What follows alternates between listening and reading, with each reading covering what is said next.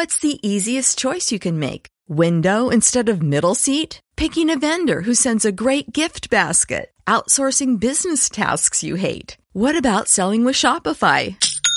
Whether you're selling a little or a lot, Shopify helps you do your thing, however you cha-ching. Shopify is the global commerce platform that helps you sell at every stage of your business. From the launch your online shop stage to the first real life store stage, all the way to the did we just hit a million orders stage. Shopify's there to help you grow. Whether you're selling scented soap or offering outdoor outfits, Shopify helps you sell. Wherever and whatever you're selling, Shopify's got you covered. Sign up for a $1 per month trial period at shopify.com slash try. Go to shopify.com slash try now to grow your business, no matter what stage you're in. Shopify.com slash try.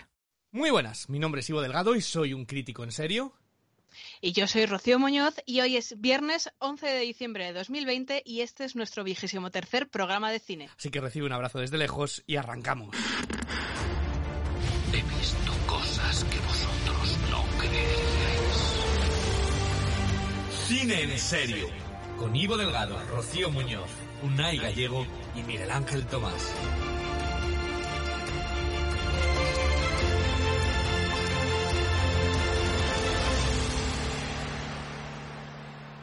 Esta semana, en podcast de Cine en Serio, David Fincher nos enseña los entresijos de Ciudadano Kane en Mank. La radioactividad es la protagonista en la vida de Madame Curie. Riz Ahmed será un batería que va perdiendo audición en Sound of Metal. Y Miranda July nos trae otra de sus rarezas indie en Callillionaire.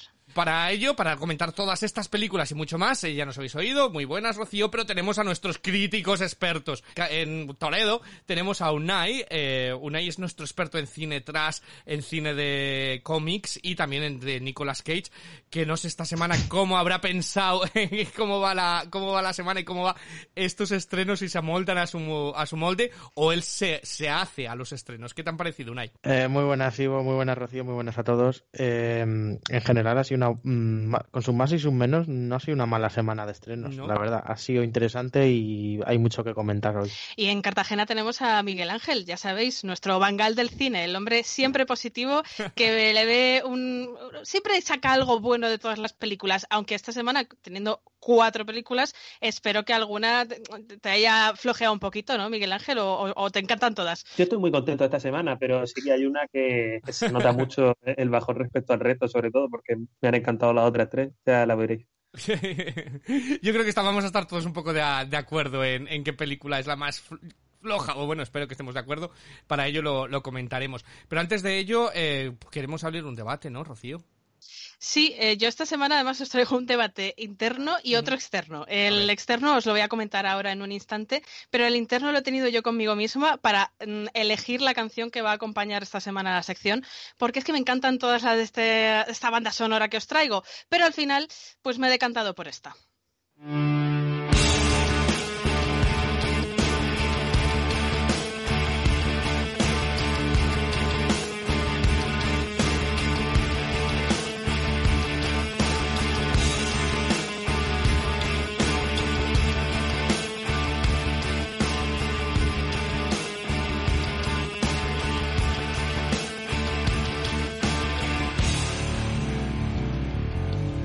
Todos recordaréis la mítica escena de Neo saliendo de la cabina telefónica en Matrix al ritmo de este Wake Up del grupo Race Against the Machine. Y diréis, ¿por qué vamos a hablar de Matrix? Bueno, pues es que no vamos a hablar exactamente de Matrix, pero ahora lo vais a entender todo.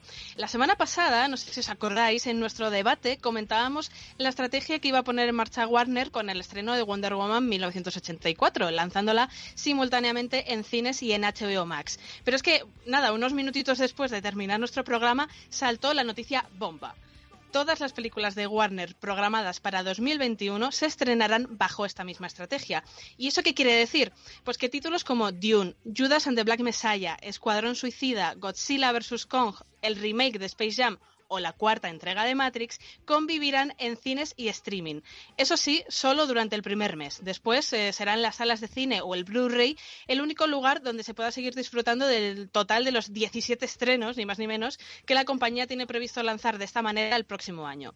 Y más allá de esta noticia, que ha puesto patas arriba al mundo del cine, ha habido un protagonista que ha echado un poquito más de gasolina al asunto y no es otro que Christopher Nolan, el director que, hay que recordar que lleva años trabajando codo con codo con Warner en todas sus películas, decía en unas declaraciones que eran muchos los cineastas y estrellas importantes de la industria del cine que se acostaron pensando que trabajaban para el mejor estudio cinematográfico y se despertaron descubriendo que estaban trabajando para el peor servicio de streaming. Y ya para poner la guinda a todo esto, se ha sumado Legendary, coproductora de Dune y Godzilla vs. Kong, que está estudiando emprender acciones legales contra Warner porque al parecer fueron informados de este acuerdo tan solo 30 minutos antes de su anuncio oficial y porque además, como es lógico, pues van a ver gravemente perjudicadas sus ganancias con estas películas.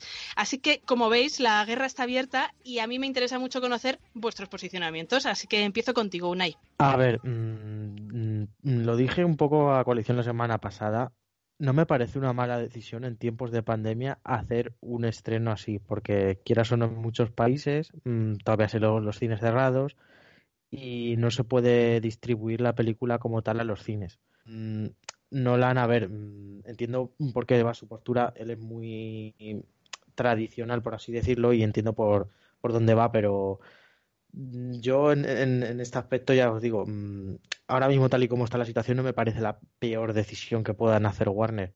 Em, sí, eh, lo, decías tú perfectamente, que la pandemia, yo creo que estamos buscando la normalidad. Se habla de primavera, pero creo que, para ser realistas todos tenemos que pensar en verano casi. Em, una nueva normalidad, pero en Estados Unidos van bastante más retrasados, ¿no? Entonces quizás por, por eso eh, esa decisión que es cuanto menos eh, llamativa porque es a ciegas, ¿no? Todo, todo un año. Eh, Miguel Ángel, ¿qué te parece a ti esta, esta decisión? Bueno, yo primero quiero recalcar que yo fui el primero en defender la, lo de Wonder Woman cuando lo comentamos la semana pasada. Creo que fui el que lo defendió de forma más clara y abierta como un muy buen modelo para las cosas como están ahora mismo. Pero me parece un poco perverso por parte de Warner que extiendan esto a todo 2021 así un poco con la excusa de la pandemia, me parece más bien que lo están usando como excusa que otra cosa, porque realmente no sabemos cómo van a estar las cosas para el final de 2021, nadie lo sabe. Y, bueno, creo que me parece un poco perverso que lo hayan anunciado así de golpe, utilizando la excusa de la pandemia y tal. he oído mucho, bueno, he leído muchos comentarios sobre que esta es la evolución natural del cine. Mm, esto no es una evolución natural, creo yo. Esto es simplemente una decisión corporativa de una gran empresa. Eh, entre una evolución natural y una decisión corporativa de una gran empresa hay, creo, muchos puntos de intermedios y, y me parece que es una decisión corporativa que hace cines. Entonces, pues es una decisión con la que yo en principio no estoy de acuerdo. Sí, a ver, mm, yo creo que lo decíamos la semana pasada. Eh, para una película y además que se va a estrenar este mismo mes, a mí me parecía, yo lo defendí, ¿no? Me parecía una, una opción estupenda porque dabas eh, que cada uno podía elegir dónde prefería verla. Claro, ya decir, bueno, pues las 17 películas que voy a sacar el año que viene van a ir todas con esta estrategia, eh, a mí, y dado lo que se comenta de que ni siquiera avisaron previamente y se pusieron de acuerdo ni con creadores, ni con productoras, ni nada, a mí me parece un poco sucio. De hecho, otra de las cosas que criticaba Nolan en, en, las declaraciones que dio era que, Warner estaba priorizando eh, salvar HBO Max a, bueno a, un poco eh, eh, portarse bien con, los cineastas y con los actores y actrices que, han trabajado para ellos, ¿no? Y hay una parte de razón en eso. HBO Max es, una plataforma que, no estaba funcionando y ahora pues parece que la quieren inflar a toda costa, ¿no? Mira, tengo, tengo, tengo datos además de lo que dices. HBO ha tenido unos 10 millones de suscriptores, ¿vale? Que están muy lejos, por ejemplo, de los más de 50 de Disney Plus. Es decir, eh, Disney es Disney, pero la Warner y HBO también es una marca reconocida, ¿no? Entonces tiene un, un, inicio lento y lo que estás diciendo es totalmente, es porque lo tenía los datos ahí, ahí apuntados y es lo peligroso, ¿no? Porque parece que Warner se está centrando en HBO Max más que las salas y Disney se está centrando en Disney Plus. No nos olvidemos de Mulan o de Soul, la nueva película de Pixar que va directamente y a ver, ¿no? Eh, cómo, cómo sigue la, la, cosa y lo que, lo que quieren hacer. Claro, y es que además eh, esto, eh, bueno, ya hemos visto eh, las, las, consecuencias más inminentes que ha tenido y es que, según se anunció esto el, el, jueves de la semana pasada, las acciones de las cadenas de exhibición estadounidenses cayeron más de un 15%. O sea, eh, ya, ya hay pérdidas para, para las, las, bueno, AMC Entertainment o Cinemark y tal, que, que, son las más famosas en Estados Unidos, ya están notando esas pérdidas y aún no se ha estrenado ninguna película bajo este formato. Podemos imaginar lo que puede suponer esto durante todo un año que, que bueno, sí, vale, van a cines, pero efectivamente va a haber mucha gente que diga, bueno, pues me quedo en casa o si ya me he suscrito a HBO Max para ver Escuadrón Suicida, pues ya Godzilla vs. Kong también me la sí, veo ya aquí, la ¿no? Ya que ya lo he pagado. Sí, claro, no, y luego como creador, yo entiendo completamente a Nolan, ¿no? Como creador no es lo mismo. Si yo firmo un contrato para que me publiquen un libro, espero que me publiquen un libro, ¿no? No que me hagan un PDF. Entonces esto es un poco lo mismo. Si firmas para una película con eh, estreno en salas, eh, luego lo pueden estrenar más, menos, dar más o menos promoción o de o cómo pero que se estrene en las salas, ¿no? Es lo que, lo que firmas. Eh, yo tengo una gran duda y es eh, si esto es, suena atemporal, ¿vale? Eh, porque ya tan a largo plazo y lo que estamos hablando a mí me asusta. Yo pensaba que esto de los cines, pues bueno, pues con lo de Wonder Woman, bueno, pues es una película y ya volveremos a, a la normalidad, ¿no? de hecho, yo pensé que algunos cines no van a sobrevivir, pero que el cine como tal iba a sobrevivir. Sin embargo, a mí toda esta noticia me ha dado muchísimas... Mm, ah, me ha abierto como muchas grietas, ¿no? En el optimismo que, que tenía. Eh, ¿Por qué? Pues porque creo que por donde van las, estos grandes estudios es en hacer del cine una experiencia boutique. Y me refiero con lo de boutique. Algo como ir al teatro, ¿no? Algo un poquito más eh, elitista en parte, ¿no? Y cada vez lo vamos viendo más, cada vez se va a cenar al cine, ¿no? O se va, eh, ya no es lo mismo, ya es como una experiencia, como digo, como ir al teatro, todo un evento alrededor de ello. De hecho, la gente y me parece muy triste, ¿no? Porque parece que solo va al cine a ver las películas evento, lo comentábamos, a ver el gran estreno de Marvel. De hecho, eh, eh leo cosas como, eh, bueno, Mank no hace falta verla en cine, la puedes ver en casa porque no hay efectos especiales. Eh, el cine es mucho más que efectos especiales, ¿no? Es, esa, es una buena historia, es arte, es la fotografía, no solamente es un efecto especial. entonces parece que es hacia donde va la cosa y si encima, si desde arriba tiran hacia allá y los de abajo no tiran hacia allá tampoco, pues me, me, asusta bastante, ¿no? Todo, todo ello. La único rasgo de esperanza es unos datos que he conseguido encontrar, eh, y es que eh, la última película de, de, Bond, de James Bond, que ha sido aplazada, la intentaron vender a colocar a, a Apple, eh, a la plataforma streaming de Apple, y eh, Apple solo ofreció entre 350 a 400 millones de dólares, y ellos buscaban entre 650 y 700, ¿vale? Para hacerla rentable.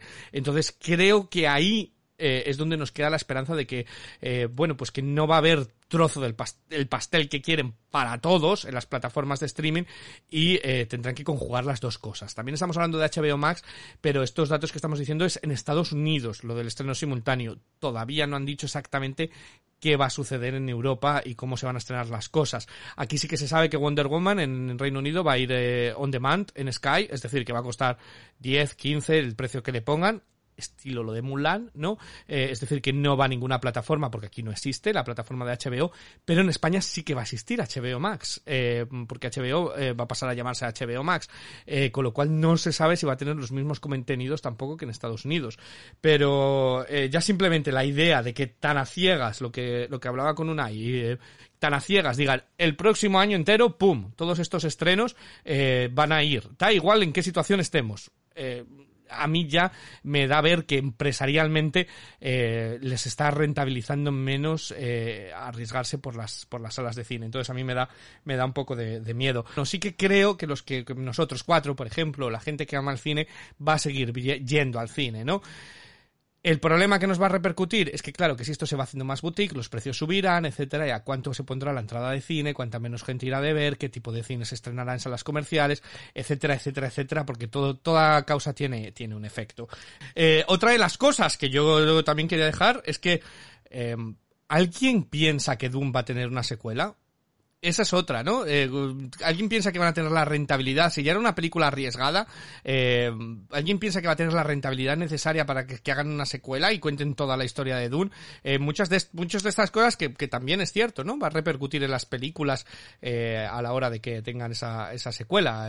No sé qué pensáis es una de las eh, películas que ha coproducido Legendary y ellos van a pelear con uñas y dientes que vaya solo a salas. Así que a lo mejor si lo consiguen sí que se puede salvar y puede llegar a haber una secuela yo lo que espero es que no la, no la secuestre el juzgado la, la orden, ¿no? Y no tengamos la posibilidad de verla hasta, hasta 2036. Pero bueno, pues eh, vamos con los estrenos, eh, y precisamente que hablábamos de, de ella, que hablaba Unai, eh, vamos a empezar por el plato fuerte de la semana. David Fincher lleva a la pantalla uno de sus proyectos más personales, Mank.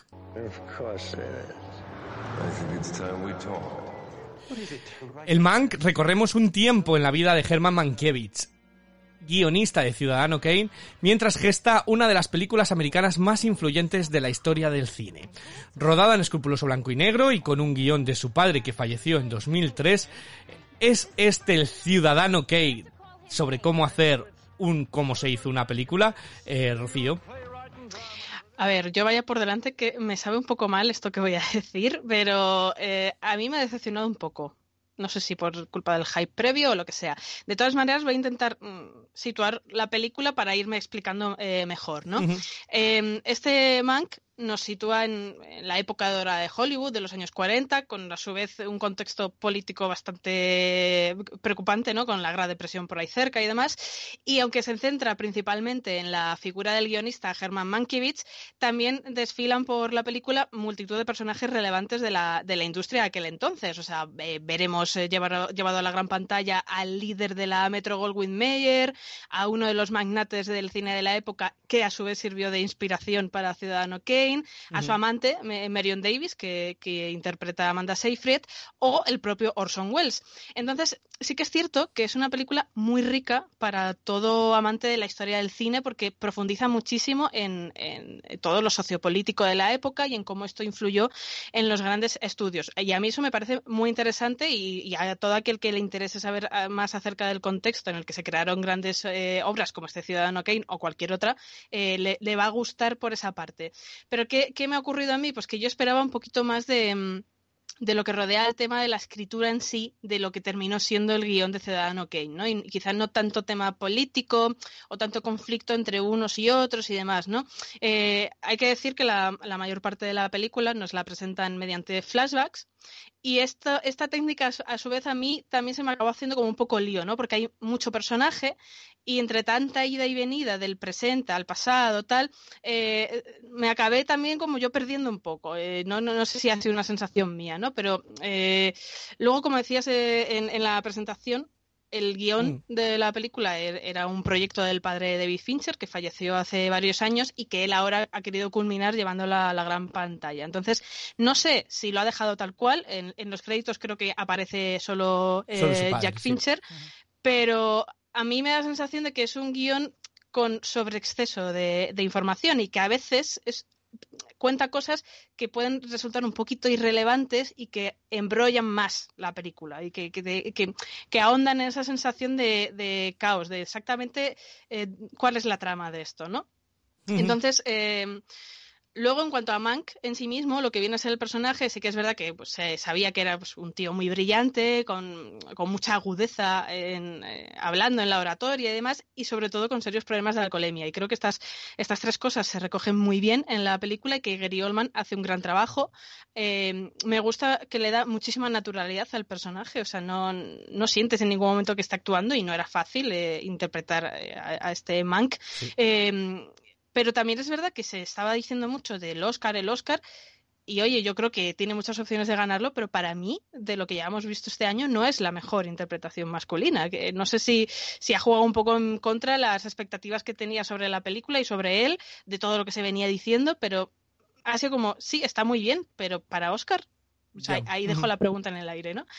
Eh, pero sí que es verdad que luego, al nivel técnico, es que es un absoluto 10. O sea, yo eh, estaba viendo la película y decía, es que parece una película de los años 40, tal cual. O sea, parece que la estoy viendo ahora, ¿no? Eh, la invitación en blanco y negro, el, uso de la cámara. las transiciones entre las escenas es todo eh, como aquella época, ¿no? Entonces está tan cuidado que a, mí me, pareció quizá lo, más brillante de toda la película, porque en lo demás es cierto, y no os vamos a engañar, es una película de ultra nicho, ya no es de nicho, es de ultra nicho, eh, que quizá pueda estar un poco más enfocada a grandes conocedores de la historia del cine que, al público generalista, porque lo, van a disfrutar más, se van a dar cuenta de, más eh, detalles, de más guiños, de más referencias, y, quizá por eso a mí, a nivel personal, se me hizo un poquito tediosa la mayor parte del tiempo. Pero de todas maneras, eh, yo quiero verla una segunda vez porque estoy como convencida de que es un problema mío, de que no la he sabido disfrutar al 100% y aún así le reconozco todo el valor que tiene. Creo que eh, se va a convertir en una película de culto, eh, sin lugar a dudas. Y aunque me esperaba una, trama o una historia quizá un poco más interesante, me parece que es eh, eh, una grandísima película.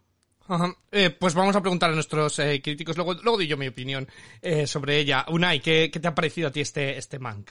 Que sé que venías con ganas además de hablar de ella. Mm, a mí me ha gustado. a ver, no me, no me ha gustado tanto como las expectativas que tenía, pero me ha gustado bastante. Voy a explicar un poco a raíz, mm, cogiendo lo que ha dicho Rocío antes. Eh, la ambientación en blanco y negro para mí mm. es un, acierto total y voy a explicar por qué. Porque te quiere bien Fincher lo que quiere hacer en el trabajo es ambientarte un poco eh, los años 30, los 40 y muchas veces pues estas películas o biopics que te lo hacen en blanco y negro y demás suele quedar muy plano, pero aquí lo que hace Fincher es mm, hacértelo como lo ha dicho bien, como si fuese una película de, ese, de, esos años, eh, eh, ese blanco y negro, ese, el sonido, eh, e, esas motillas que se van como quemando en la, en, la, pantalla, mm, me, me, pareció bastante bien y yo creo que salvo que le tengan muchísima tirria a la gente de la academia, yo veo muy nominable incluso poder ganar a Fincher por la dirección de esta película, la verdad, o sea, me parece de 10. Dicho esto, a ver, mm, yo, la, yo la disfruté, pero es, tengo la sensación de, eso, de que me falta conocer cosas, porque mm, conozco cosas de la historia del cine, pero no conozco toda la historia del cine más de esta época en concreto, no conozco tanto. Posiblemente es la, ya no sea la película más personal de Fincher, sino la película un poco más independiente de él, en el sentido de que no va a un gran público y aunque tenga un presupuesto de Netflix, aunque tenga un, buen, un reparto lleno de, grandes actores. Sí, ese es un debate súper interesante que podemos tener ahora en cuanto preguntemos a Miguel Ángel. Eh, podemos incluso abrirlo porque, claro, como que digamos que Netflix ha democratizado esta película. Eh, mucha gente le da el play porque ha oído hablar de Mank y Mank va para el Oscar. Y ahí me veo yo a, a gente que no se acercaría a ver esta película en el cine ni de broma, y hablo de gente que, que yo he trabajado en un cine cuando pusimos de Artis y venían a decirnos, perdona, es que no se oye, no sabían que iban a ver una película muda. O sea que eh, hay mucha gente que, que, no concibe que se hagan películas en blanco y negro, que, que, es respetable, ¿eh? que les gusta su cine de Fast and Furious o la comedia romántica de Julia Roberts por enésima vez, y eh, de repente ha oído de esto, están en Netflix en casa, le dan al play y a los 20 minutos dicen, ¿qué es esto? Entonces, ¿deberíamos de escuchar eh, su opinión? Hombre, pues es válida, pero no es la más importante, ¿no? Entonces entiendo que hay muchísima gente que de repente se ha levantado en contra de Mank eh, como se levantaron en su día contra Roma, ¿no? Era como, bueno, es que no habrían visto esta película en su vida, eh, Roma, eh, simplemente porque los premios lo, dicen, que es un debate eh, muy, muy, muy interesante que podemos tener ahora. Pero yo quería conocer, antes de que nos metamos con el debate, Unai, quería conocer la opinión de Mank de, de Miguel Ángel. ¿Qué te ha parecido a ti, Miguel Ángel? Bueno, voy a partir de, de un par de cosas. Lo primero es que yo no soy muy fan de Fincher, me parece un director, por supuesto, muy competente y hay algunas películas suyas que me gustan mucho, pero hay otras que están reconocidas conocidas como de las mejores suyas y a mí no me dicen demasiado. Dentro de eso, esta película me ha parecido, si no la mejor suya, de las mejores. Creo que es una grandísima película y con, jugando con lo que decían Rocío y Unai de que a ellos les ha decepcionado, a mí me ha sorprendido para bien, porque yo la verdad es que iba con un poco de rechazo generado previo hacia esa película, porque como a Fincher no le tengo un especial cariño y veía que se iba a meter en este proyecto, estaba pensando, no podía evitar pensar, vaya un flipado de verdad, se le va a ir de las manos, pero no, creo que no se le va de las manos en absoluto. Creo que hace una película muy, muy buena. Yo sí que creo que el guion en general es bastante bueno. Las actuaciones creo que son todas muy buenas y no solo la de Gary Oldman, que por cierto, decía Rocío que no le parece la mejor actuación del año.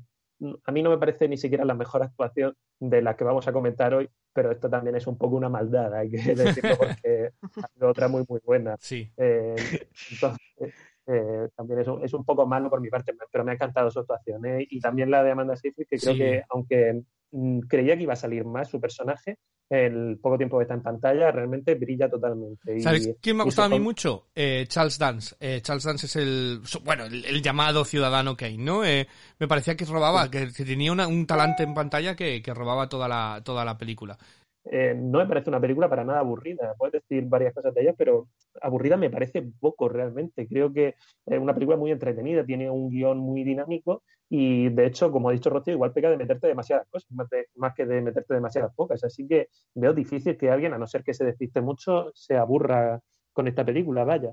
Y finalmente mm, quería, quería comentar también que yo creo que igual tampoco es mala idea que la gente se pueda acercar a estas películas por Netflix, lo que ha comentado antes Ivo. Quizá el tema haya que desarrollarlo más en otro programa porque mm, tiene demasiada puede, puede dar para debate, sí. No sé, pienso que si de 10 que se acerquen a uno o dos dicen, oye, pues esta película me parece muy interesante, quiero ver cosas más cosas de este tipo, ya es un éxito, vaya. El problema es que se crea eh, lo que se llama la espiral del silencio, que, eh, como la opinión mayoritaria de ese uno, dos, como ocho dicen que es, eh, insufrible, pues el, el, otro nunca se atreve a decirlo, ¿no? Ya parece que es la, la, opinión minoritaria y que la película ha decepcionado en general, porque hay que leer, hay que leer cada titular en la prensa de ha sido un fracaso y tal. Hombre, es que Mank, yo no creo que David Fincher la, ni que Netflix hiciesen esta película pensando que iba a ser la película más vista del año en la plataforma y que los cines iba a arrasar y, yo creo que no, saben que es una película nicho, que es una película para dar a entender a la gente que le gusta el cine que Netflix también hace películas para ellos. Eh, sí, bueno, yo por dar mi, por dar mi opinión. A mí me ha gustado, me ha gustado mucho, ¿eh? eh la he visto dos veces. Eh, ya, eh, a ver si me sé explicar todo lo que me ha gustado de la película y todo lo que no me ha terminado todavía de convencer. Creo que es una película, y lo dije en el primer momento, en la que, en que Fincher no hace ninguna concesión al espectador. Es decir, se acabó. Fincher viene a hacer su película y punto. Y le da igual que tú entres, que lo entiendas, que no lo entiendas, que lo sepas, que sepas quién es y que no. Es muy densa, es, es lo que decía Miguel Ángel. Es un guion para mí que pasan muchísimas cosas, desde se discute desde política, desde los preámbulos a la Segunda Guerra Mundial. Se habla de la crack del 29, la precaza de brujas que luego, que luego se extendió mucho, mucho más sobre el comunismo. Hay referencias constantes, que si el mago de Oz, que si los hermanos Marx, eh, asando perritos en la oficina del, del jefe de la Warner. Eh, a la vez, copia y referencia el estilo de Ciudadano Kane, con esos flashbacks, con ese tipo de imagen, esa botella que se le cae de la mano como si fuese la, la bola del mundo al morir Ciudadano Kane. Entonces, tiene tanto, o sea, me parece tan complejo que a veces eh, la sensación que yo tenía, sobre todo al principio, luego me asenté un poco, pero los primeros 20 minutos era como, como si hubiera llegado tarde al teatro o a la película, como si llegas tarde y te sientas y dices, ay, estoy intentando estoy por detrás, estoy intentando coger carrerilla para estar a la misma altura que la película.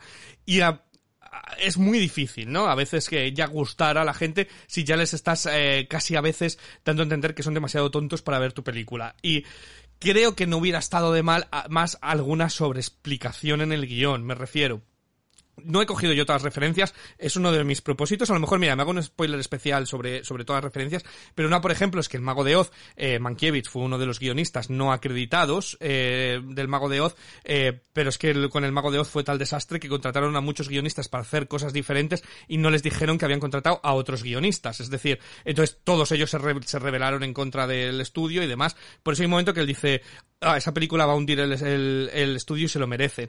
Por eso, esa, eso es, es solamente un diálogo y un punto, pero que o me lo desarrollas y me, me ayudas a entenderlo, porque no todo el mundo tiene por qué saber eso, o no me lo pongas a veces, ¿no? Porque tampoco, porque haces que todo el mundo esté completamente perdido todo el tiempo. Entonces sí que le falta alguna concesión al espectador para, para ayudarle al viaje, ¿no? Al viaje de las emociones. Creo que luego sí que se tranquiliza mucho más la película y creo que cualquiera que haya visto Ciudadano Kane va entendiendo que todos esos amoríos y demás es lo que llevaron a, la película. Como habéis dicho, técnicamente es perfecta y eh, bueno, pues eh, como decía en Ciudadano Kane, no se puede contar la vida de un hombre en dos horas, pero por lo menos puedes narrar la esencia. Yo creo que conocemos la esencia de Mank, ¿no? Aquí. Entonces sí que, sí que lo conseguimos ver todo ello. Entonces por eso a mí eh, me ha gustado mucho. Con sus pros y con sus contras, eh, pues también, ¿no? Eh, como ya digo, mm, he disfrutado más otras películas que mientras he disfrutado viendo Mank, por esa sensación que tenía yo de que debería, de que no estaba preparado, lo suficientemente preparado para ver la película, y eso tampoco debería de pasar, ¿no? Debería de, de- de él ayudarme a prepararme mientras la veo. Eh, entonces, eh, buenos actores, buena película, eh, mm, fabulosa visualmente, y que la he visto dos veces y no me importaría volverla a ver, así que yo sí que estoy convencido con, con este, con este Mank. Eh, no sé qué nota le daríais y, y cuáles serían vuestras valoraciones eh, finales. Eh, empiezo por ti, Unai. A ver, a mí, diciéndolo un poco antes lo que ha dicho Miguel Ángel, a mí no me ha decepcionado. Lo que pasa es, como bien decís, o sea, mm, tengo la sensación de que me falta más preparación para ciertas cosas de la película, Ujú. saber algo más. Sí. Dicho esto, mm, le voy a dar un 8, 8 y medio no- y a lo mejor en un segundo visionado sabiendo, habiendo leído más cosas sobre historia de Hollywood más Mm. clásica, pues le puedo ir subiendo la nota. Eh, Miguel Ángel, ¿qué te parece? ¿Qué, qué nota le darías tú? Lo, lo primero que quería decir es que lo que has dicho, Ivo, de las no concesiones que hace, yo creo que la primera y más importante que hace es, yo no había visto Ciudadano Kane hasta hace como una semana, me la vi para, de hecho, para ver la película. Y si no has visto Ciudadano Kane, Sí. eh, la experiencia tiene que perder muchísimo, porque además Totalmente. yo llevándola tan fresca, es que veía referencias en prácticamente más de la mitad de las. Y bueno, en relación a la nota, quería decir que la estoy dando un poco en, co- en comparación a las otras dos películas que he visto. Me ha costado mucho ordenarlas, porque sobre todo al.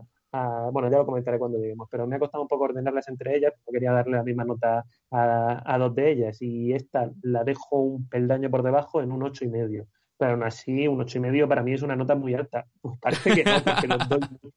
Pero de verdad que un ocho y medio significa que es una película que me ha gustado mucho realmente. Rocío. Pues a ver, yo le he puesto un 7. Eh, por no voy a reiterarme. A mí eh, creo que me hace falta verla una segunda vez y una tercera y una cuarta probablemente, pero aún así le, le encuentro todas sus virtudes, que las tiene y muchas, y, y obviamente, aunque no haya sido una película de mi superagrado, no podía bajarla de ahí. Sí que quería mm, eh, recordar eh, una cosa que según estaba viendo la película, luego eh, la tenía todo el rato en la cabeza, que dije, es que mira, define perfectamente mi experiencia con, con Mank. Hay una escena donde creo que es el, el líder de la Metro Goldwyn Mayer, está explicando cómo funciona el mecanismo cinematográfico de Estados Unidos y dice que él eh, le gustan las películas que le emocionan. Pero, eh, y que hay solo tres sitios donde le pueden emocionar, en la cabeza, en el corazón o en el sexo. Y que si no, la película no vale. Y a mí me pasa un poco eso. Este Mank no me ha emocionado en ninguno de estos tres aspectos y, y me he quedado ahí como, ay, creo que es muy buena película y yo no estoy entendiendo algo. Entonces me da rabia, pero, pero bueno, aún así eh, recomiendo el visionado y le dejo el 7. ¿No te parece que ese es el elemento Happy Meal? Lo que decían, porque me pareció totalmente lo que dijo David Fincher, que, que eh, lo- los estudios no compran si no tienen el elemento Happy Meal, que es el de, que es el triple que hacía de los estudios. Eh, o por lo menos yo lo leí así, porque como yo a veces leo lo que quiero, y como lo quiero. Pero bueno, yo, venga, yo me, me comprometo a hacer un spoiler especial de, de Mank con las referencias para que todo el que haya visto la película y crea que hay que buscar más, me, me comprometo a hacerlo y a investigar sobre, sobre ello. Muchas de ellas tengo que decir que, que, que yo tampoco lo vi, o sea, que yo no soy un erudito de que cada segundo sabía que pi- pillaba algunas y otras decía, pues no tengo ni idea de lo que hablan, ya lo miraré en internet, o sea, como todo el mundo, ¿eh? eh pues yo con este Mank, eh, cuando terminó la película dije, no sé qué nota darle, le tengo que poner entre el 7 y el 9, ¿vale? Le voy a dejar un 8, 8 y medio la película. Me ha gustado mucho. Pero claro, es que me estás hablando de Ciudadano Kane. Es que cómo no te comparo con Ciudadano Kane. Y si el Ciudadano Kane le doy un 10, es, es que, es que no es Ciudadano Kane, lo que, lo que hemos visto, ¿no? Entonces, eh, de hecho lo dije porque he vuelto a ver Ciudadano Kane también. eh, y dije, es que ¿qué hago ahora yo con las notas de las películas, no? Porque Ciudadano Kane se merece un 11. Eh, entonces, eh, le voy a dar entre el 8 y el 8 y medio. Me parece una película muy interesante y, y que tiene, que tiene, que tiene su, su aquel, ¿no? Eh, entonces, bueno, pues todo el que quiera disfrutar de este man, que está en Netflix y como ha dicho Unai, en algunos cines selectos del país. Pero tenemos otro, otro estreno, Rocío. Sí, porque en cines selectos y en los no tan selectos también podéis encontraros otro biopic, en este caso el de Marie Curie en Madame Curie. Leí su artículo. Un artículo excepcional. Mi instinto me dice que hay otro elemento. ¿Cree haber dado con un elemento nuevo? En Madame Curie recorremos el trabajo de la premio Nobel que cambió el mundo para siempre, su vida, sus avances y dificultades, pero sobre todo el poder de la radioactividad. Protagonizada por Rosamund Pike, ¿esta película es la salvadora de los cines o una auténtica bomba? ¿Tú qué opinas, Ivo? Eh, a, ver, pues yo, yo diría que esta película es como la radioactividad en sí, ¿no? Eh, una cosa que es imposible para entender para mí, que cambia constantemente. Por un lado, es una película muy académica, ¿vale? De hecho, arranca típico, no puede ser más académico. Marie Curie llegando al hospital en sus últimos minutos de vida y luego te hacen un gran flashback, todo muy académico sobre cómo fue su vida, su romance, su trabajo, eh, con la academia, con lo otro y tal. Todo, como digo, estándar de Oscar, ¿vale? Excepto que de repente te ponen un montón, en esa rueda que va rodando, un montón de palos, ¿vale? Eh, y de, dices, ¿pero qué, qué estoy viendo? Eh, te sacan. La banda sonora, para mí, es extrañísima. O sea, es que le estaba viendo y digo, es como futurista del espacio, sonidos, que vale, que lo entiendo que es, eh, es el efecto ciencia y demás, pero como que no casaban con las imágenes, como digo, todo tan académico, eh, todo tan, tan conservador, y de repente esas, esa, esa banda sonora de efectos sonoros y demás. Eh, de hecho, es yo la sensación que tenía es que no sabían qué hacer con la película. Al final te plantan la banda sonora de las horas, la banda sonora de Philip Glass, ahí a, de huello al final como diciendo, es verdad, tenías razón Ivo. O sea, lo que estabas pensando, lo, lo hemos pensado. Eh, y luego el tratamiento de la imagen de la película, yo no sé si os habéis fijado, pero es súper pobre, ¿vale? Le van dando unos, unos filtros en algunas, en la misma escena, le dan como diferentes. A veces el degradado, cuando vas en Instagram y publicas una foto y dices degradado y te hace las esquinas como más negra y más oscura, se lo ponen a varias escenas pero incluso en la misma escena algunos planos sí, a otros no. Yo estaba, estaba, me estaba pareciendo todo como, como si no estuviera viendo la versión definitiva de, de la película, ¿no? Como si estuvieran tratando distintas cosas y luego eh, decidir qué corrección de color iban a, iban a hacer. No sé, súper extraño. Pero yo creo que lo más extraño, y creo que vamos a estar todos de acuerdo, es que la película de va sobre Madame Curie, pero de repente haces unos flash forward al futuro que estás diciendo, pero ¿y esto qué es? Eh, ¿Pero de qué va la película? Entonces, en la versión original la película se llama Radioactividad, ¿vale? Madame Curie solamente se ha llamado en España, es Radioactividad la película. Entonces, no entiendo cuál es el eje de la película. Si el eje de la película es hablar sobre la radioactividad y que lo de Madame Curie sea bueno, pues la historia, el hilo que nos lleva a entender todo, pero es que tampoco, porque en realidad el hilo de la historia es Madame Curie y de repente eso es como un, como un pegote mal puesto ahí que te, te, te, saca por completo de lo que estás viendo y luego vuelves otra vez al pasado. Entonces, eh, yo he estado perdidísimo. Me parece una película muy, muy, muy fallida por todas estas cosas que he dicho. Es decir, me parece que falla en todos los efectos que intenta meter de originales, me parece que falla. Y me da pena, ¿vale? Porque la directora además eh, hizo Persepolis, fue su primera película, una película de animación maravillosa.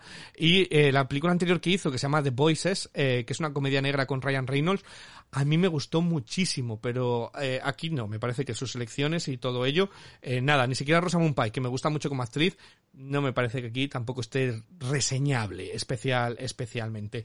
Eh, pero bueno, voy a preguntar a, nuestros críticos. Eh, Miguel Ángel, ¿qué te ha parecido a ti este, esta eh, Madame Curie? Bueno, yo tengo que decir que la película no, no me ha parecido una mala película, pero sí que le veo una serie de errores a la hora de, de estructurar su narrativa que hace que no quede claro, como tú has dicho, la idea principal. La idea de, si, la película va sobre Madame Curie, creo que puede quedar más o menos claro el repaso a su vida, cómo son sus distintas etapas, y creo que esa parte además Rosamund Pike la saca muy bien adelante. A mí su actuación sí me parece, si no súper destacable, más que correcta y que logra sacar la película bastante bien adelante. Eh, luego, el tema de la radioactividad es donde veo que hay más fallos a lo largo de la película. Creo que la idea de los flash forward de por sí no tiene por qué ser mala. Y creo que en algún momento hay alguno que está metido de una forma que realmente me llamó la atención y para bien. Pero otras veces quedan bastante, bastante pegote. Y, y bueno, creo que al final la idea de que la radiactividad, que te parece que intentan meter un poco en varios momentos de la película, sirve para cosas buenas y para cosas malas, no Ujú. acaba quedando del todo patente porque durante toda la película está causando desgracia. Y, y eso, que hay una parte en el final de la película que es una parte además súper interesante de la vida de Madame Curie. Bueno, te, te voy a decir que yo estudio química y además y fui con un, un amigo que ha acabado la carrera y, y que él conoce la vida de Madame Curie mejor que yo, entonces estuvimos comentándolo al respecto. Y, y eso, hay una parte que te muestra la película en su, en su última, en su último tramo de, la vida de Madame Curie, que es súper interesante y que lo dejan como para muy poquito tiempo y casi como una anécdota. La verdad es que me parece un poco triste porque eso podía haber, digamos, equilibrado un poco la balanza de lo que querían contar de verdad de la radioactividad, de que hace cosas buenas y cosas malas, y no lo que han acabado contando, que es, tú ves esta película y dices, madre mía, esto es un putísimo peligro, que hay que enterrarlo en un pozo de plomo a mil metros bajo tierra y no volver a abrirlo nunca. Eh, Unai, Estoy un poco más o menos en la línea mm, de vosotros. A ver, a mí es eso, me resulta fallida porque mm, veo que quiere hacer varias cosas a la vez o quiere intentar varias cosas y no se centra en ninguna y al final es un poco, se queda a mitad de todo. A mí sobre todo lo que me ha sacado muchísimo de la película, lo ha dicho Ivo perfectamente, son los flash forward. Aunque mm, luego al final digamos que te dan mm, como una especie de porqué eh, de esos flash forward, pero me saca, me saca Sí. muchísimo porque de repente te están contando una historia súper tradicional, ABCD, mm, de de Maran, de Maran Curie, Sí. de cómo va desarrollando su vida y demás, y de repente te meten eso mm, en la película y te quedas un poco, yo al menos me, me descolocó muchísimo para mal. Es, se queda a mitad, que es lo que peor que puede pasar, yo creo, a una, una especie de película. Dicho esto, mm, yo ya digo, le veo buena base y no le veo malas intenciones, pero es eso, mm, al final queda un resultado un poco fallido, a grandes rasgos. Rocío, estás en la misma línea que nosotros, ¿no? Eh, sí, de hecho yo creo que vengo hasta un poquito más hater hoy, eh, porque, Sí. o sea, a ver, a mí este Madame Curie, em, lo- creo que el mayor problema que tiene es que a los cinco minutos de la película tú ya sabes todo lo que va a pasar. Sí. O sea, realmente, y, y no es porque te sepas su biografía necesariamente, porque no es mi caso, y sin embargo es tan predecible todo, es tan básica la película, o sea, es, me parece un, biopic muy pobre, porque utiliza todos los clichés, eh, tanto estilísticos como de guion, habidos y por haber, y, es que se le ven las costuras a la película, o sea, yo que, que como digo, no estoy nada puesta en la vida de Maran Curie ni nada, ni nada por el estilo, eh, en general, para empezar, el personaje me lo pintan como una eh, absoluta estúpida, soberbia, que no sé si sería así la mujer, a lo mejor sí, pero me pintas eso y a su vez tardas literalmente dos escenas en enamorarte. Y es como, a ver, ¿qué me, está faltando aquí, no? Entonces, tengo constantemente la sensación de que, de que la parte de la biografía que me están contando eh, es muy superficial. Es como que lo están pasando de puntillas sobre su vida, ¿no? Em, para mí no funciona prácticamente nada en la película. Decís de, de Rosamund Pike, pero es que sin hacerlo mal, porque no lo hace mal, tampoco me convence. O sea, creo que no me transmite nada. También es cierto que es que la película carece de tensión, carece de emoción. Eh, hay un, un momento que ocurre un suceso trágico y es que a mí me entró la risa. O sea, me pareció tan patético como estaba filmado y, lo ridículo que resulta como lo plasman en la, película que, mm, que, que es que dije, pero, o sea, ¿qué, me estás contando con esto? ¿no? Incluso hasta París, el París que recrean, me parece casi como cartón piedra, ¿no? O sea, estaba todo el rato eh, que, decía, pero, pero ¿por qué esta, una historia tan rica de, de una mujer con una vida tan interesante me la estás haciendo tan, tan floja por todas partes, ¿no? Em, y luego lo que decís de los flash forward, eh, a ver, es que eso ya era el, el sumum, ¿no? O sea, eh, decía muy bien Miguel Ángel que parece que lo único que te muestran son las consecuencias negativas que, que ha tenido la- el descubrimiento de la radiación y la radioactividad en el mundo y, dices, oye, a ver, tampoco es esto, no te pongas tan tremendista. Por momentos parecía que cambiaban el canal al Discovery Channel o algo, ¿no? Era como la radioactividad, lo que ha conseguido. Eh, no sé, me, me sentí que, que, que todo estaba como muy, muy a trazo grueso, que no estaba nada trabajada bien la biografía, que habían cogido la Wikipedia y lo que habían leído es lo que habían puesto en la película, ¿no? No, no se profundiza realmente mucho en nada. Eh, y, y, bueno, pues lo único que, que la salva es que pese a que me parece muy mala película, me entretuvo. No sé ni cómo, pero me entretuvo y, y es que viendo el desastre que tenían de guion, pues ya me parece un logro muy grande, la verdad. Ya, pues eh, no sé qué notas le, le queréis le queréis dar a, a Madame Curie y, y cierre valoraciones, Miguel Ángel. Para hacer un biopic de Madame Curie se podría haber hecho algo Sí. mucho más acertado y Mm. para hacer una historia sobre la radiación se podría haber hecho algo muy especial, creo yo. Mm. Y, y bueno, eh, en general, creo creo eso, que hay cositas que funcionan, cositas que no. Quería también mencionar que desde el punto científico docente, casi lo, lo que te enseña sobre la radiación, creo que lo hace relativamente bien, cumple ahí también una función eh, docente que no está mal, en plan para el público masivo, por supuesto, pero creo que no, no lo acaban de explicar mal, lo, lo, poco que explican de una forma muy superficial sobre sus descubrimientos. Y, y bueno, eh, teniendo en cuenta todo esto, creo que no voy a subir del 5 y medio. Ajá. Eh, Unai, ¿tú también la pruebas? Mm, sí, por menos, claro. Un 5. A ver, um, se me hizo entretenida y yo le veo cosas buenas, pero es eso, es muy, muy, muy fallida a grandes rasgos. Eh, bueno, yo le he dado un 4. ¿vale? Yo le he dado un 4, porque bueno, pues dentro de, dentro de lo malo, pues me ha acercado una figura que creo que todavía se merece, creo que es una, ya va siendo hora de que hagan estas mujeres inspiradoras, que creo que tiene mucho que inspirar Marie Curie, y yo le he dado un 4. Rocío, yo creo que tú vas a ser la, la más hater, ¿o? No, mira, o sea, parece que, que, le he dado mucha cera a la película, pero también le he dado un 4, o sea que no es para tanto. Yo quería añadir lo último que eh, decía Miguel Ángel, eh, de que la parte última de su vida o lo que muestran en, la, en el tramo final de la película eh, lo hacen como un poco casi a modo simbólico, pero para simbólico la aparición de Anya Taylor-Joy. Sí, totalmente, y la pone la tercera en el póster. Sí, yo también lo pensé, digo, uy, Dios, pasaba por allí grabando otra cosa, le han dicho, anda, vente para acá.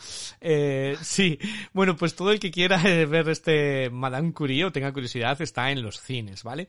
Pero una de las bazas fuertes de Amazon esta temporada de premios es Sound of Metal.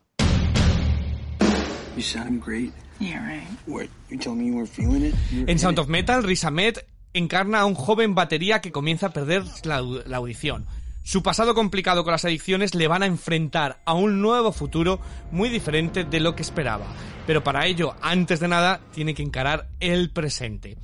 A nivel de tonos, Rocío, ¿cómo has sentido tú este sonido del, del metal? ¿Da con la tecla exacta, con el tono exacto o está fuera de tono? Yo creo que está muy afinada esta batería, la verdad, y esta película también. Eh, hay que decir que es la, la, ópera prima de Darius Marder, el director, que venía de haber dirigido eh, únicamente un documental y, y, bueno, yo ya adelanto que para ser su puesta de largo en el mundo del largometraje, a mí me ha parecido eh, bestial la película que ha hecho, ¿no? O sea, la, la cinta arranca con un ensordecedor concierto de, metal en el que conocemos a, Rubén, el personaje al que da vida Riz Ahmed, y a la batería, eh, o sea, a la batería que es él, y a su novia, que es la vocalista y que interpreta eh, Olivia Cook. Mm, después de, este, de, esta introducción que ya te, te mete de lleno en, con ese volumen tan elevado, eh, pasamos a descubrir que ambos, ambos, malviven en una especie de caravana eh, con lo que sacan de los conciertos, pero aún así pues parece que tienen como una vida muy, muy idílica, que son felices con esa, con esa vida minimalista, hasta que de pronto él comienza a perder audición. Que sí que es verdad que a mí eh, una de las poquitas cosas que no me han acabado de convencer de la película es que me parece que esto sucede muy repentino. ¿no? Es como que está normal y de repente de una escena a otra está prácticamente sordo del todo, ¿no? Lo vi como muy brusco y que igual pasa así en la vida real, eh, no, no, no controlo de este tema, pero me, me, pareció como muy de repente dije, uy, qué rápido esto, ¿no?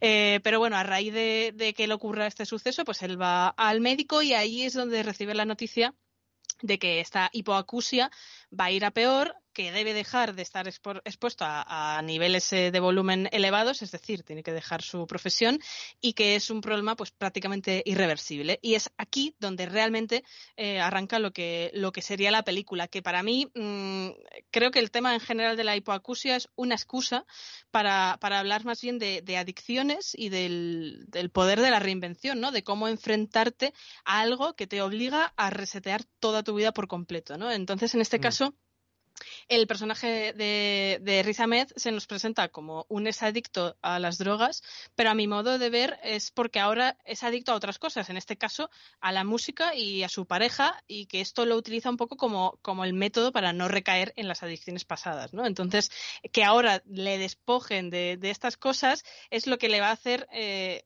enfrentarse a, sí mismo, ¿no? El, tener que estar en silencio eh, con, con, su yo interior y, aprender o no a convivir con, esta nueva situación. Y justamente en esa parte ya es donde me parece que la película eh, brilla por completo, ¿no? O sea, para empezar, porque Riz Ahmed está espectacular. O sea, creo que está, es un actor que me parece muy infravalorado. Yo le vi en, la miniserie de The Night Of, que la recomiendo también desde aquí, que ya hacía un personaje soberbio y aquí vuelve a, demostrar que, tiene mucho que contar y mucho que dar de sí, ¿no?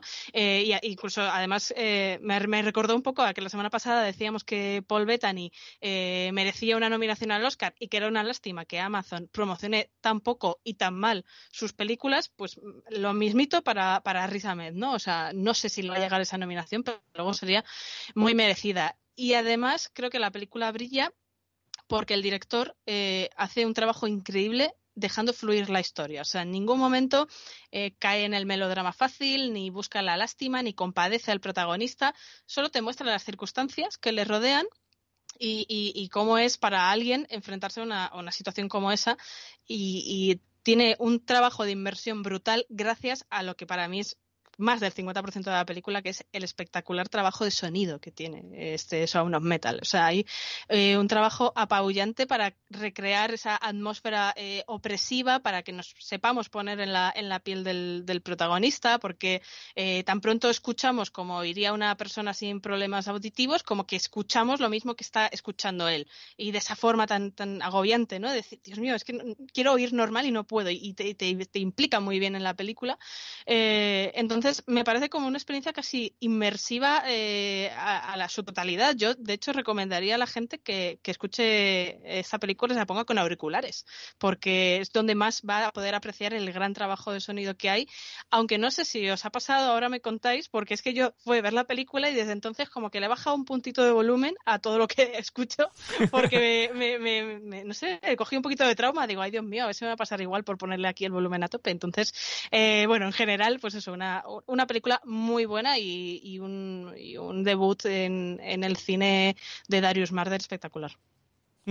Eh, Unai, ¿de acuerdo? ¿No? Muy, muy, muy de acuerdo, la verdad. Bueno, mm, una, maravillosa película, la verdad. Mm, mm, Olivia, también por destacar, estoy muy de acuerdo con lo de Riz Ahmed, o sea, es brutal el trabajo que hace aquí.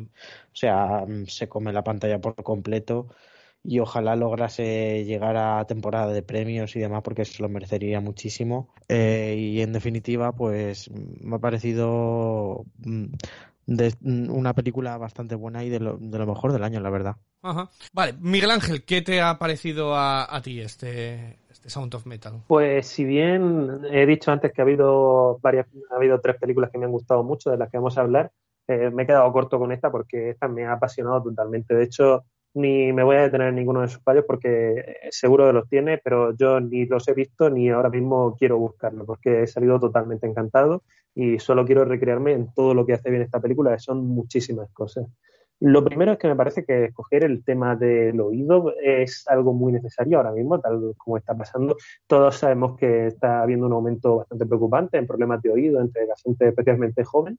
Y creo que lo que ha dicho Rocío de que él pierda la audición tan rápido es necesario para alertar un poco también sobre los peligros de esto, porque no creo que es un recurso que hace que parezca como algo más impactante, el, lo de que de pronto tu vida puede cambiar por completo. Y, bueno, creo que está bastante bien utilizado y es muy efectista realmente.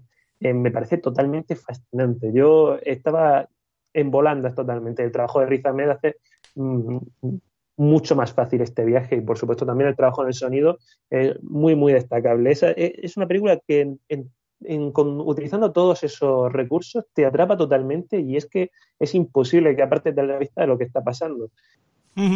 Eh, yo tengo un poco más que añadir, ¿eh? de verdad, de todo lo que habéis dicho. Eh, sobre todo, volver a recalcar que Riz Ahmed, para mí, eh, es una de las mejores interpretaciones del año, todo lo que, lo que hace. Y estoy de acuerdo con, con vosotros. Me gusta porque es una película de superación y hemos visto tantas películas de superación que son calcamonías una de la otra y aquí ha conseguido eh, ser totalmente diferente tanto la historia como el tratamiento como eh, todo. Es, es una película que sobre todo al margen de eso se disfruta muchísimo mientras la estás viendo, que tampoco es fácil, ¿no? Estás todo el rato eh, metido y, y, aparte de tener su cosa que contar, tiene una buena manera de, llevarte. Eh, y sobre todo, bueno, lo que decía Rocío, cuando es el tratamiento del sonido, eh, como eso, me recordaba y, y lo, lo, frustrante que es, y nos ha pasado a todos, cuando te dejas los cascos en casa y tienes que ver una película en la Renfe con, o en el Alsa con los cascos que te dan gratis, que no se oye nada y que te los tienes que apretar para intentar ahí seguir el diálogo. Algo así, ¿no? era el sonido pero fuera de bromas, eh, creo que es una película eh, muy, muy buena. A mí me, no sé por qué me daba pereza verla. Y es de estas películas que gracias a Dios, que eh, gracias, bueno, a Dios, a hacer este, Dios no tiene nada que ver, eh, gracias a hacer este podcast que he dicho, venga, ya, hoy la veo, porque me faltaba por verla. Me ha pasado como con Wii Plus, que era otra película que me daba mucha pereza y la, la vi porque estaba nominada a los Oscar y me encantó y esta me ha pasado exactamente lo mismo. Y he dicho, joder, Ivo, qué bobo eres, a veces te da pereza. No sé si era por el póster, no sé si era por el concepto previo que tenía de que me iba a aburrir y dio demás y para nada eh, me parece una película disfrutable por completo súper entretenida y que con un mensaje de superación muy muy chulo. Y no me voy a repetir más porque suscribo todas las palabras que, que habéis dicho. Eh, no sé si queréis dar vuestras notas eh, y valoración rápidamente. Rocío Sí, eh, yo, bueno, la nota me muevo entre el 8, 8 y medio, sí. en, ahí ando. Y, y, por último, simplemente quería añadir, has comentado de Whiplash, es que creo que el, el póster es un hándicap para la película, sí. porque tú ves el póster de Sound of Metal y también piensas en, en Whiplash y luego no tienen nada que nada, ver la una con la otra, nada. siendo las dos buenísimas, como bien has mencionado. Uh -huh. Y eh, que algo que me, que me gusta también mucho de, de, esta película es que en ningún momento eh, no solo no victimiza a las personas que tienen problemas de audición, eh, sea hipoacusia, sordera o lo que sea, sino que lo normaliza. Y sí. también creo que para mucha gente puede ser incluso esperanzadora en, en muchos momentos. Uh -huh. Totalmente. Eh, Miguel Ángel, ¿qué, ¿qué nota le darías tú? Pues yo me he planteado realmente darle el 10, pero creo que si una película se merece un 10 este año, eh, una que ya hemos comentado antes, que nunca, casi nunca, a veces siempre. Bueno, puede haber dos, eh, puede haber dos 10, no pasa nada, no, te, no es exclusivo, ¿eh? Tengo que acabar obligándome a dejarla en el 9 y medio, sintiéndolo mucho por ella, pero eh, únicamente por comparación, porque la sensación cuando salí es, oh, le quiero dar un 10. Vas a terminar como no sé qué crítico fue en el Festival de San Sebastián que dijo, esta película es un 6,84. Y digo, ¡hala! Madre de Dios. Para eh, decir 9,99. Sí, ahí vas afinando, en plan. Eh, Unai, ¿qué nota le darías tú y cuál es la última valoración sobre Sound of Metal? Eh, a ver, eh, yo le daría un ocho y medio, la verdad, me ha parecido una película bastante buena, la verdad, muy recomendable.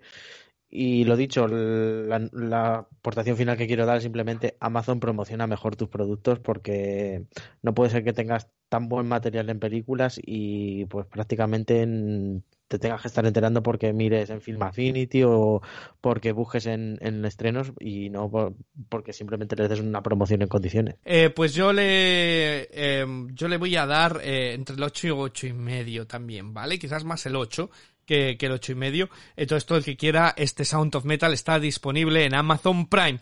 Eh, Rocío, hay otro, hay otro estreno que esta semana tenemos cuatro. Sí, porque de hecho vamos a volver a las salas de cine para descubrir a esa familia tan particular que nos presenta a Miranda July en su nueva película, Callionaire, Cómo sobrevivir en un mundo material. Después de este. Y despejado. Ya. En Callionaire, dos estafadores profesionales tratan de formar a su extraña hija en su arte. En un golpe mal planificado, conocen a una desconocida que se unirá al extraño grupo y alterará su dinámica. Una irreconocible Eva Rachel Wood, junto a Gina Rodríguez, Richard Jenkins y Debra Winger, encabeza un reparto estelar en esta película indie. ¿Estafa Callionaire al espectador o te roba el corazón? Eh, Ivo, ¿tú qué opinas? A, mí me ha robado el corazón, ¿vale? Hay que decir que Gillionaire es una obra de Miranda Julie. Para todo el que no sabe cómo quién es esta mujer, o July, eh, que yo a veces también tengo mi, inglés de, de, Valladolid del Norte, eh, pues eh, es la directora y guionista de obras súper raras y casi de culto. Tú y yo y todos los demás, El futuro. Pero es tan concreto, creo que es su película más accesible y la veo más redonda que aquellas, que aquellas eran como demasiado raras, ¿vale? La protagonista es una Alexi Tímica, eh, Ivan Rachel Wood, que interpreta a Old Dolio. Eh, Alexi Tímica es eh, alguien que no, parece que no tiene sentimientos o que no sabe expresar afecto y demás. Y además, bueno, tiene ese, ese nombre, Old Dolio, que solamente la explicación ya merece la pena ver la, la película, ¿vale? Eh, no lo voy a decir. Eh, lo iba a contar, pero digo, merece la pena que, que lo vean porque me parece todo surrealista. Sus padres son, como bien dices, dos estafadores de muy, muy, muy, muy poquita monta. Eh, y viven en la parte de atrás de una fábrica que produce una espuma rosa por las paredes, ¿vale? Eh, rosa, morada, rosa, yo diría. Eh, entonces también de vez en cuando hay ciertos terremotos, hay jacuzzis que no se enchufan. Eh, esto es, eh, eso no es lo más raro, además, que sucede en la cinta. Es una de esas películas en las que cada segundo es más raro que el anterior y nadie se comporta como se comportaría cualquier ser humano. Entonces es ese tipo de película. Pero en esta en concreto, creo que en el centro de toda esa rareza y esos personajes tan estrafalarios hay un mensaje súper bonito de afección y cariño y hay varias escenas clave para mí que están súper cargadas de, sentimiento y de realidad. Entonces, eh, Gina Rodríguez, que a mí me parece absolutamente espectacular en la cinta. Gina Rodríguez la hemos visto en la serie de Jane la Virgen. Eh, me parece que eleva toda la humanidad de la película y creo que ella es la que eh, coge toda la y, se, hace con la película por completo, ¿no? Y pone de relevancia, pues, eh, muchos temas sobre la ficción, la ternura y, y, todo ello. Entonces, yo creo que depende de cómo afrontas toda la rareza que tiene alrededor, eh, entras o no entras a dejarte llevar por el mensaje. Si compras la rareza, te va a encantar, que es lo que yo he entrado por completo, y si te quedas en madre de Dios que estoy viendo, qué personajes más raros, pues eh, no vas a llegar a conectar con ello, ¿no? Entonces, para mí, una película que tiene muy buenas interpretaciones, que está cuidada en la puesta en escena, que tiene ese aire de indie, cine indie americano, y que tiene mucha ternura, eh, critica también el modelo de la familia americana, creo que está muy pensada eh, toda ella, y me, ha gustado mucho, me parece la mejor película de, de Julie hasta, hasta la fecha de July. Eh, Miguel Ángel, ¿qué, qué, qué te ha parecido a, a, ti? ¿Estás de acuerdo conmigo o no? A mí esta película me ha enamorado muchísimo, me ha encantado, Ay, como no podía ser de otra forma, por supuesto. eh, creo que es una película ante todo, aunque, bueno, ante todo es una película muy extraña, eso sí. hay que decirlo. Sí. Eh, me flipa que hayas dicho que es la película más extraña de su directora, porque es la primera que veo de ella, y las, las otras tienen que ser tela abajo, porque esta es realmente, realmente extraña. ¿eh? Quiero destacarlo, que luego nadie diga que no le hemos avisado, pero dentro de, dentro de lo extraña que es, es una película realmente bonita y emocionante. Hay muchas escenas a mí que me han me han tocado muy hondo y, y, realmente, no sé, me ha hecho sentir mucho, implicarme mucho durante toda la película y eso yo se lo agradezco muchísimo. Me siento genial después de, de que una película me, me, desnude tanto como ha hecho esta y vamos, yo acabé, acabé súper contento. Unai, ¿qué te ha parecido a ti este Kaki? A mí me ha gustado, me ha, me ha, gustado, me ha convencido. A ver, yo entiendo que es una película que, bueno, es extrañísima, la verdad. Sobre, no, no es extraña en sí porque lo habéis dicho muy bien. Lo, el mensaje que da um, me parece muy bonito, el, el, de la empatía y el cariño, lo importante que es en, en, el mundo, la verdad. O sea, a mí eso me ha parecido y lo además que lo trata de, de una buena forma pero entiendo, digamos, que por en sí, porque son personajes, digamos, que mmm, sus situaciones o las cosas que desarrollan no son muy normales y, no puedo ahondar más en eso, pero me han convencido mucho. Eh, están muy fantástica el reparto, Evan Richard lo representa muy bien ese personaje apático, porque en parte también, un poco también lo que te refleja la película, sus padres lo han, criado así. Eh. Rocío, ¿y, y tú qué, qué, valoración le das? Pues mira, a mí esta película me ha acabado gustando mucho. Y lo digo en gerundio por algo, ¿no? Porque eh, al principio la empecé a ver y dije, uy, no sé, no sé si, si me va a convencer, ¿no? Porque tiene como un arranque quizá un poco lento. Eh, no sé si sería esa la palabra para describirlo, pero me costó un poquito entrar en el mundo. Pero sí que es cierto que desde que aparece el personaje de Gina Rodríguez, eh, todo coge ritmo y ya atrapa hasta, hasta el final. Eh, ya lo habéis dicho vosotros, eh, eh, Gina hace un, trabajo fantástico y para mí aporta frescura cada vez que aparece en un plano. Es, es, es como, tiene una luz especial en, en la película, ¿no? Y, y, también creo que, que es gracias a eso cuando quizá la, cinta se centra un poquito más en el personaje de Ivan Rachel Wood y comienzas a descubrir lo que hay detrás de, de toda esta familia tan anómala y tan peculiar. Ya habéis dicho que es todo muy extraño, muy extravagante, pero a mí la película me, ha recordado en algunas cosas un poco al, al, mito de la caverna. O sea, creo que el personaje de Oldolio eh, sería como la persona encerrada en un micromundo en el que pues, no conoce el afecto, no conoce la diversión o, o cosas muy comunes en, en el mundo más terrenal y que se, según van sucediéndose las cosas, eh, pues va, va, descubriendo que, existen cosas fuera de ese entorno que, ha construido su familia egoístamente, porque la familia es para echarle de comer aparte y también merecería un análisis eh, independiente, ¿no? Eh, quería destacar que hay gente que he leído por ahí, ¿no? Que, que, criticaban o incluso consideraban agujero de guion el hecho de que no se explique demasiado o, o casi nada el por qué se dedican a, estafar y por qué viven así, etcétera, ¿no? Y, y, es que yo creo que no, que no hace falta. O sea, yo creo que al relato eso no le importa. Es decir, eh, creo que es un relato que lo que busca es sobre todo hablar de, del amor, del afecto, del sentimiento de pertenencia e incluso diría que, que toca ligeramente el tema de la educación a nuestros hijos y, uh -huh. de cómo podemos utilizarla a nuestro antojo para, para manipular la conducta de, de, otra persona, ¿no? En este caso del, del personaje de la hija, ¿no? Entonces, eh, bueno, como decía en la, en la presentación, Ivan Rachel Wood para mí físicamente está bastante reconocible. O sea, realmente hasta que no fui consciente de que era ella la protagonista ni, ni me había dado cuenta. Eh, y creo que hace también una interpretación sobresaliente de un personaje pues muy, muy complejo y muy, muy interesante de conocer. Yo le haría un spin-off, la verdad, me, me, llama mucho la atención su personalidad.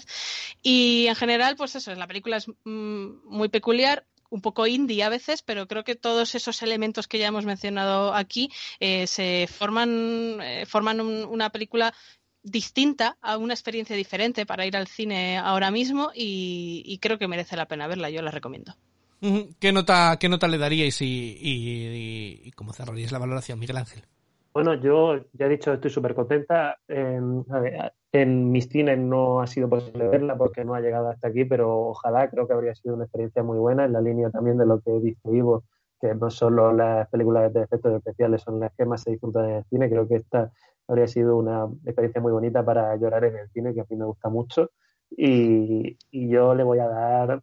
Un 10. Es que todas rotas están pero le voy a dar un 9. Un 9. una, ¿y qué nota le darías tú?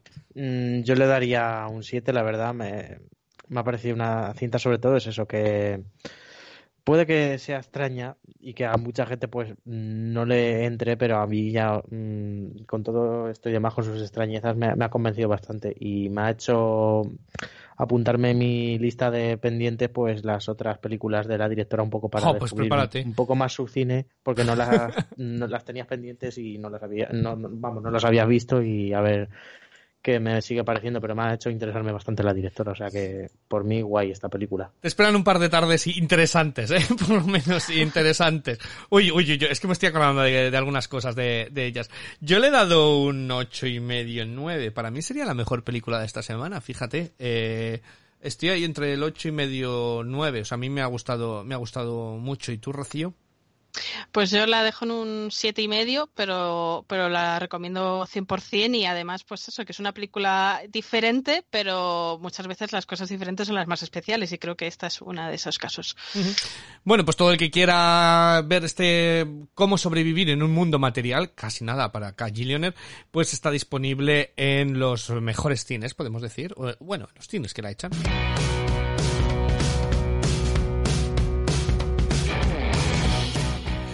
Nada más por nuestra parte, que ya ha sido bastante. Eh, teníamos mucha tela que cortar, ¿no, Rocío, esta semana? Sí, sí, hemos venido completitos, nadie se podrá quejar, ¿eh? Totalmente. Bueno, decir que te estamos en nuestras redes sociales, ¿vale? Eh, como podcast en serio. Que también nos hemos hecho un grupo de Telegram, ¿vale? Que ahí estamos todos eh, y hablamos pues de lo que, de cualquier cosa. Así que es la, la forma más directa, yo creo, de, de, de, de, contestar con todos. Es un grupo de Telegram, si ponéis podcast en serio, todo junto, pues ahí estamos hablando desde del más Singer hasta Masterchef, hasta cualquier película de cine, o sea que ahí eh, os daremos la, la, bienvenida. Decidnos hola, no entréis si os falláis del grupo. No mordemos, no mordemos. Aunque a veces pongan por aquí cosas de Leticia Sabater, prometemos que luego somos personas normales. Eh, somos todos los normales que se pueda ser. Eh, darle las gracias a, a Unai y Miguel Ángel, nuestros críticos de cabecera, y nada más, ¿no, Rocío? ¿Algo más que aportar? Eh, nada, que, que, nos vemos en las redes sociales, en, en, Telegram y que feliz semana a toda la gente que nos está escuchando. Feliz semana, hasta la semana que viene.